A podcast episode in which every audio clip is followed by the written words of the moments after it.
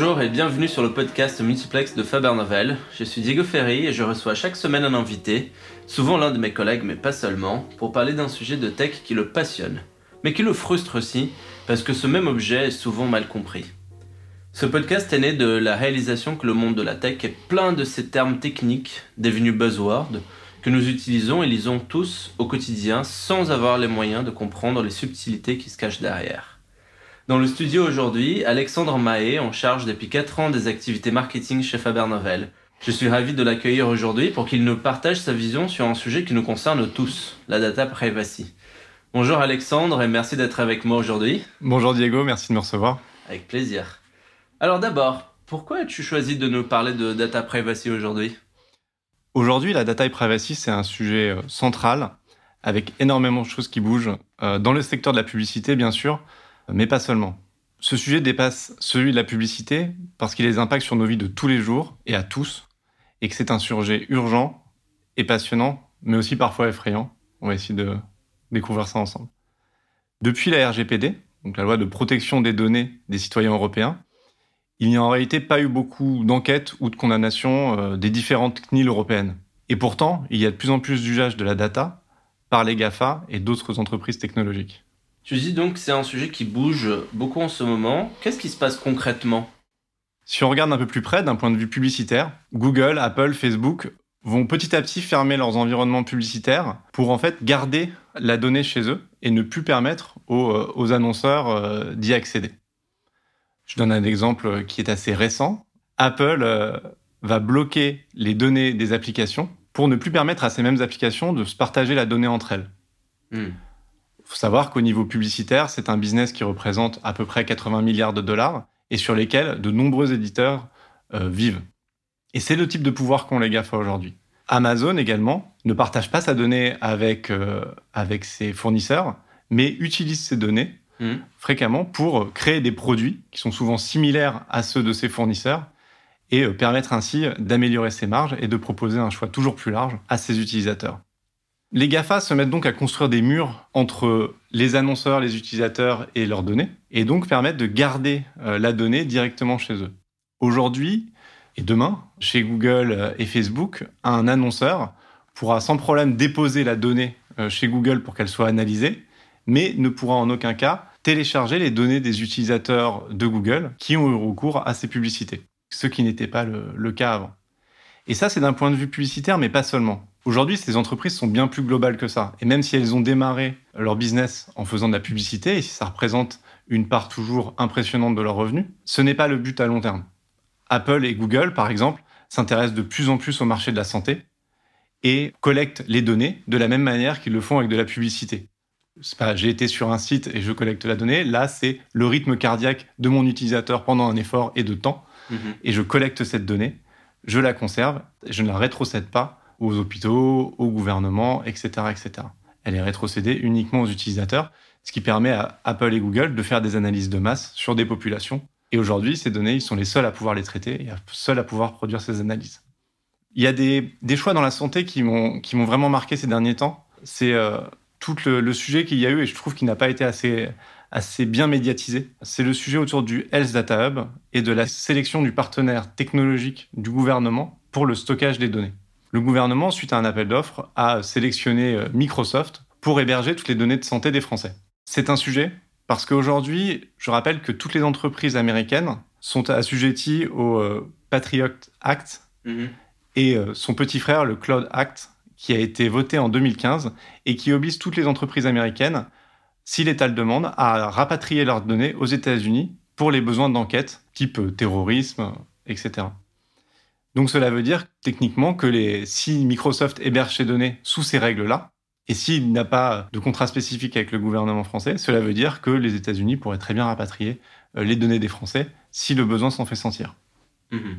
Et je pense que c'est c'est déjà trop tard, mais je pense qu'il faut toujours un, instant T, et je pense que c'est maintenant où il faut tirer la sonnette d'alarme sur la protection de nos données. Et pas que la protection de nos données en tant que consommateurs, en tant qu'individus, mais la protection de nos, de nos données en tant qu'Européens et exister sur ce schéma-là, sur ce plan-là, en tant qu'Europe. Ce que je retiens au premier plan de, ton discours, Alexandre, c'est que donc malgré le RGPD, nous avons intensifié le pouvoir des GAFA. Effectivement, et c'est pas le but à l'origine. C'est une réglementation stricte qui a été euh, très bien pensée, qui a été très bien articulée parce que elle a mis tous les Européens sur le même niveau en termes de protection de la donnée, et je trouve que c'est très positif, mais qui arrive un peu à contretemps. On a voulu agir dans le sens des acteurs européens. Donc on a voulu protéger les business européens contre les GAFA. La réalité, c'est qu'aujourd'hui, Apple, Google, Facebook, c'est euh, l'audience qui fait leur business. Euh, Google, c'est au travers de la publicité, Facebook aussi. Mhm. Apple, via les stores, qui génèrent une marge et un chiffre d'affaires très très fort. Et donc, aujourd'hui, ces acteurs-là, qui ont des chiffres d'affaires colossaux et qui pèsent très très fort sur le business et sur les États, n'allaient pas se laisser faire. Et donc, allaient devoir réagir pour protéger leur business. Sur des acteurs plus traditionnels, on est moins dépendant de la donnée et du chiffre d'affaires qu'elle génère.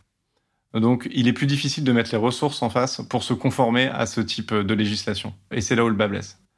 Google, Apple, Facebook vont avoir des moyens colossaux pour euh, répondre à cette exigence européenne et aller un peu plus loin en jouant le jeu et en renforçant leur business, en disant, nous, vous avez raison, on doit protéger la donnée des utilisateurs. Du coup, toute la donnée qui est produite sur nos plateformes, on ne va plus la rétrocéder, on va la garder chez nous, dans ce qu'on appelle des closed gardens, et donc récupérer tous les insights qui en découlent. En tant qu'utilisateur, ce que j'ai remarqué personnellement, c'est que toutes les applis que j'utilise régulièrement, depuis le RGPD, affichent une espèce de pop-up pour me dire que si j'accepte pas les conditions d'utilisation ou de traitement de la donnée de l'application, je ne pourrais pas utiliser le service. Et donc forcément, je dis oui. C'est des applis que j'utilisais déjà avant.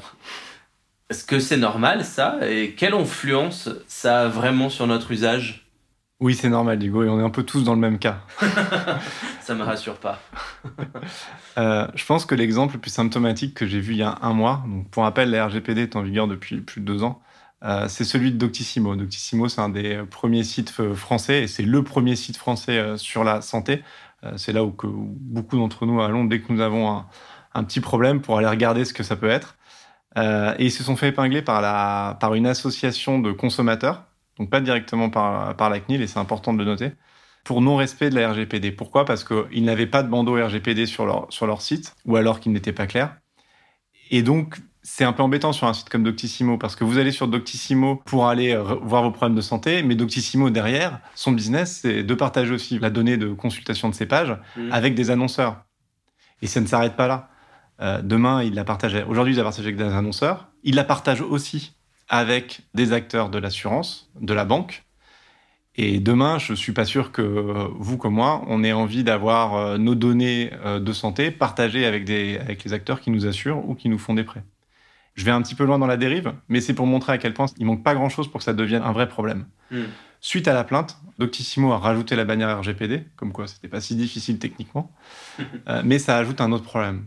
Aujourd'hui, on a réglé le souci de la RGPD. En tout cas, ça a été une grosse frustration de la part de tous les acteurs du web de ne plus pouvoir collecter la donnée. Et donc, ils y ont répondu à la même manière qu'ils répondent à comment on améliore l'efficacité d'un site euh, grâce à l'UX. Et je vous invite à regarder tous les différents types de bannières RGPD qu'on peut avoir euh, sur, les, euh, sur les différents sites. Mais aujourd'hui, c'est beaucoup plus facile de cliquer sur j'accepte que sur je refuse. D'ailleurs, parfois, on ne sait même pas où il faut cliquer euh, pour, pour refuser. Mm. Et parfois, une action de notre part, type un scroll, fait office d'acceptation de partage de la donnée.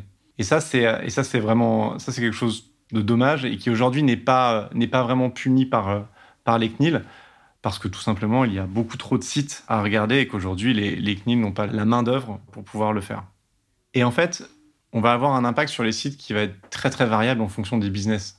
Euh, vous n'allez pas avoir le même impact du tout entre un site de distributeur dont 90% euh, de la donnée est générée par les programmes CDRM et des cartes de fidélité, et donc des personnes qui sont enregistrées sur le site, qui veulent partager leurs données parce que c'est plus pratique pour elles de faire leurs courses et de recommander mhm. systématiquement les mêmes choses et qui viennent tous les 15 jours, où là effectivement la, la RGPD n'a pas beaucoup d'impact.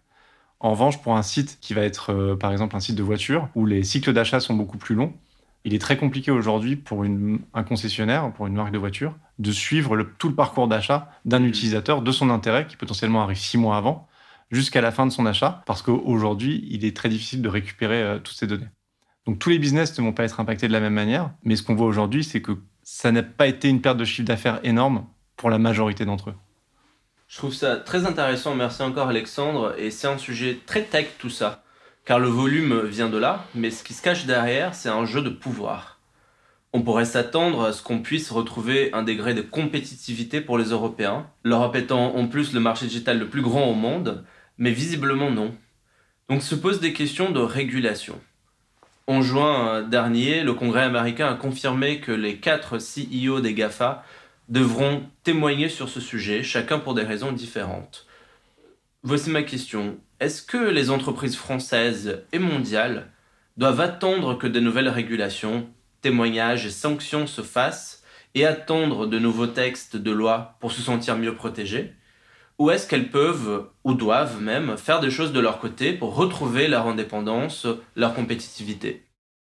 Très bonne question et, et je pense que c'est un syndrome euh, très européen que d'attendre que l'État fasse le, travail, d'attendre que euh, l'État fasse un geste et ensuite d'agir pour, euh, pour créer un business et prendre en main un peu son, son destin. Et c'est vrai que c'est un sujet très... la data, c'est un sujet très politique. on l'a encore vu récemment avec les États-Unis qui menacent d'interdire TikTok sur leur marché pour protéger leur, la donnée des Américains et ne pas qu'elle parte en Chine. On l'a vu avec le Cloud Patriot Act en 2015, mhm. euh, la réponse de l'Europe avec euh, la RGPD, le dernier, euh, le dernier scandale en date qui est l'Europe qui veut épingler les GAFA sur leur optimisation financière. Les États-Unis répondent si l'Europe fait ça, les sacs à main et, et, la nourriture, on va dire européenne, va coûter plus cher aux États-Unis. Mhm. Donc ça devient vraiment un sujet global, ça devient un sujet, c'est un sujet qui est très politique et qui va, qui va impacter tous les business. Donc il faut que le, législateur soit, soit présent. Mais aussi, je pense que la solution, elle va venir d'autres acteurs qui sont encore petits, qui sont encore en développement, mais qu'on doit faire grossir et qu'on doit rendre globaux. C'est notre vraie faiblesse, je trouve, en, Europe, c'est ça, c'est de, de rendre des acteurs globaux et en tout cas déjà multinationaux et donc européens. Je trouve qu'il y a quelques cercles d'entrepreneurs, comme en France le Move ou dans d'autres pays leurs équivalents, qui commencent à émerger, qui commencent à faire apparaître, euh, apparaître ces sujets-là et qui commencent à les amener sur le devant de la scène. Il y a des, euh, des business aussi qui se créent avec beaucoup d'ambition, mais je trouve peu de moyens et un peu timides dans la réalisation, et encore une fois peut-être trop appuyés par l'État. Je peux prendre mmh. l'exemple de, de Quant, qui part avec euh, des bonnes intentions d'être un moteur de recherche qui traite la donnée des utilisateurs avec respect, qui n'interfère pas dans la vie privée et qui utilise la pub de manière assez frugale. En revanche, Aujourd'hui, dû à des problèmes d'exécution, on tourne quand même beaucoup sur des technologies Microsoft sur Quant, et ça, c'est un problème. Et ça, il faudrait que ces entreprises-là, elles soient aidées pour aller plus loin, euh, pour trouver les bonnes ressources, pour développer leurs produits et les scaler après euh, partout dans le monde. Un exemple qui m'a aussi beaucoup frustré, et je reviens à ce que j'ai dit un peu tout à l'heure, c'est euh, celui de la sélection de l'acteur pour l'hébergement des données de santé des Français on a un acteur en France qui s'appelle OVH, qui commence à être une boîte une, certaine taille, et donc qui pourrait être un acteur, qui est un acteur d'ailleurs euh, européen, mais qui n'est pas arrivé euh, en tête de cet appel d'offres pour différentes raisons, qui sont sûrement dans le qui sont sûrement dans le cahier des charges. Mais je trouve ça dommage qu'aujourd'hui on ne puisse pas confier les données des Français à un acteur français ou à un acteur européen, en sachant ce qu'on s'est dit tout à l'heure sur le Patriot Act. Et donc, pour répondre à la question, c'est que si aujourd'hui euh, l'État est très présent de par la législation au niveau France et Europe, et au niveau Europe c'est très bien, je pense que l'État devrait être plus présent dans l'accélération en fait des business et que les business devraient être plus euh, ambitieux et devraient systématiquement penser au niveau européen. On peut plus sur des sujets comme la data qui font en fait que la, valeur de la donnée c'est son volume et c'est euh, la manière dont on la traite on peut plus penser euh, national, il faut directement penser européen. Et c'est mhm. là où l'État, c'est là où l'Europe doit intervenir. Elle doit intervenir en accélérateur de ces business et elle doit enlever tous les freins qu'on peut voir aujourd'hui pour qu'ils puissent se développer de manière euh, transfrontalière à l'intérieur de l'Europe facilement. Ce que je retiens là-dessus, c'est qu'il y a quand même des solutions. Demain, tu déjeunes avec le ou la big boss de l'advertising d'une grande boîte française. Quel serait ton conseil? Je pense qu'aujourd'hui, toutes les entreprises, les grandes entreprises, se rendent compte de la valeur de la donnée, plus qu'avant. Et euh, en publicité, on a toujours utilisé les ciblages plus ou moins précis, plus ou moins fins, pour faire de la publicité.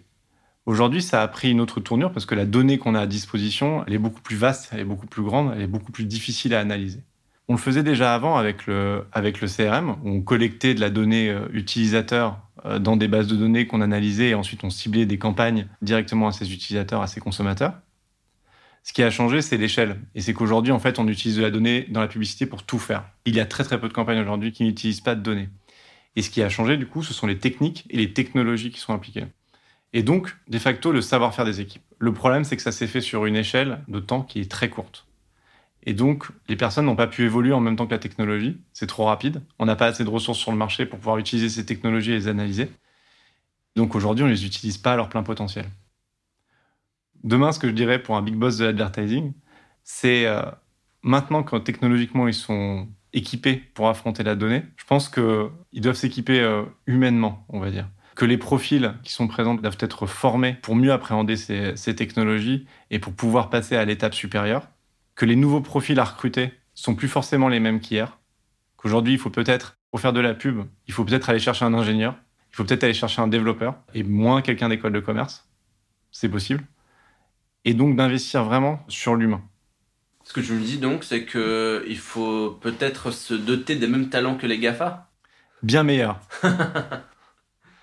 non, c'est surtout une logique de, de clarté pour moi et de transparence avec l'utilisateur. Je pense que aujourd'hui, une entreprise comme L'Oréal, par exemple, vendra toujours des produits de beauté dans, euh, dans quelques années. Et son cœur de business, en tout cas, ne sera pas impacté. Ces entreprises, à la différence des GAFA, doivent se montrer exemplaires dans le traitement de la donnée et dans la manière dont elle est utilisée. Ce qu'il faut donc, c'est euh, là où les GAFA sont ultra dépendants de la donnée pour faire tourner leur business. 90% du business de Google, c'est la pub. Pareil pour Facebook. Amazon, ça devient une partie substantielle de ses marges. Il faut que les acteurs de la plus traditionnels utilisent la donnée pour améliorer leurs services et pour mieux servir leurs consommateurs sur leur business existant. Et je pense que la clé aujourd'hui, c'est celle-ci, et l'ambition qu'on doit avoir, c'est celle-ci. Donc on ne veut pas nécessairement devenir un GAFA, on ne veut mm. pas devenir Google, mais on peut clairement s'en inspirer dans les méthodes et dans les profils pour justement améliorer son business. Merci Alexandre, c'est vraiment passionnant. Je crois que j'ai encore le temps pour une dernière question. Pourquoi ce sujet te préoccupe-t-il si particulièrement? Quand on s'intéresse euh, au parcours des consommateurs, on commence à voir et à percevoir depuis euh, plusieurs années que le nombre de points de collecte de données est impressionnant. Ça a toujours été le cas, on a toujours produit de la donnée, ce qui a changé aujourd'hui, c'est euh, notre capacité à la collecter de manière structurée, de l'analyser, de la reporter et de l'activer de manière beaucoup plus industrielle. Et ça m'intéresse parce que demain, ça va changer nos vies. Si on peut mieux analyser la donnée, si on a des capacités d'analyse plus importantes, on va pouvoir euh, prédire telle ou telle maladie beaucoup plus facilement et donc potentiellement euh, sauver une vie, en tout cas la rendre moins handicapante. Mais on peut aussi l'utiliser à des fins beaucoup moins nobles et on peut très bien influencer le comportement de, centaines de milliers de personnes, voire de millions de personnes, sur un vote à une élection par exemple. C'est ce qu'on a pu voir avec Cambridge Analytica il y a quelques années et c'était à peine croyable de se dire qu'on pouvait influencer, grâce à la connaissance des peurs et des envies de millions de personnes, influencer une élection présidentielle d'un pays de premier plan grâce à la donnée. Un grand merci Alexandre pour cet échange très riche. Merci à toi Diego.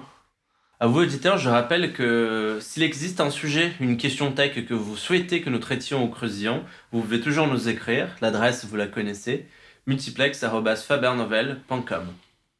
C'est la fin de l'épisode d'aujourd'hui. Je vous donne euh, rendez-vous jeudi prochain pour parler de langage de code et les polémiques autour du mouvement Black Lives Matter.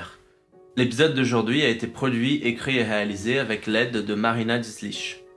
C'est tout pour le multiplex, je suis Diego Ferry et à jeudi prochain.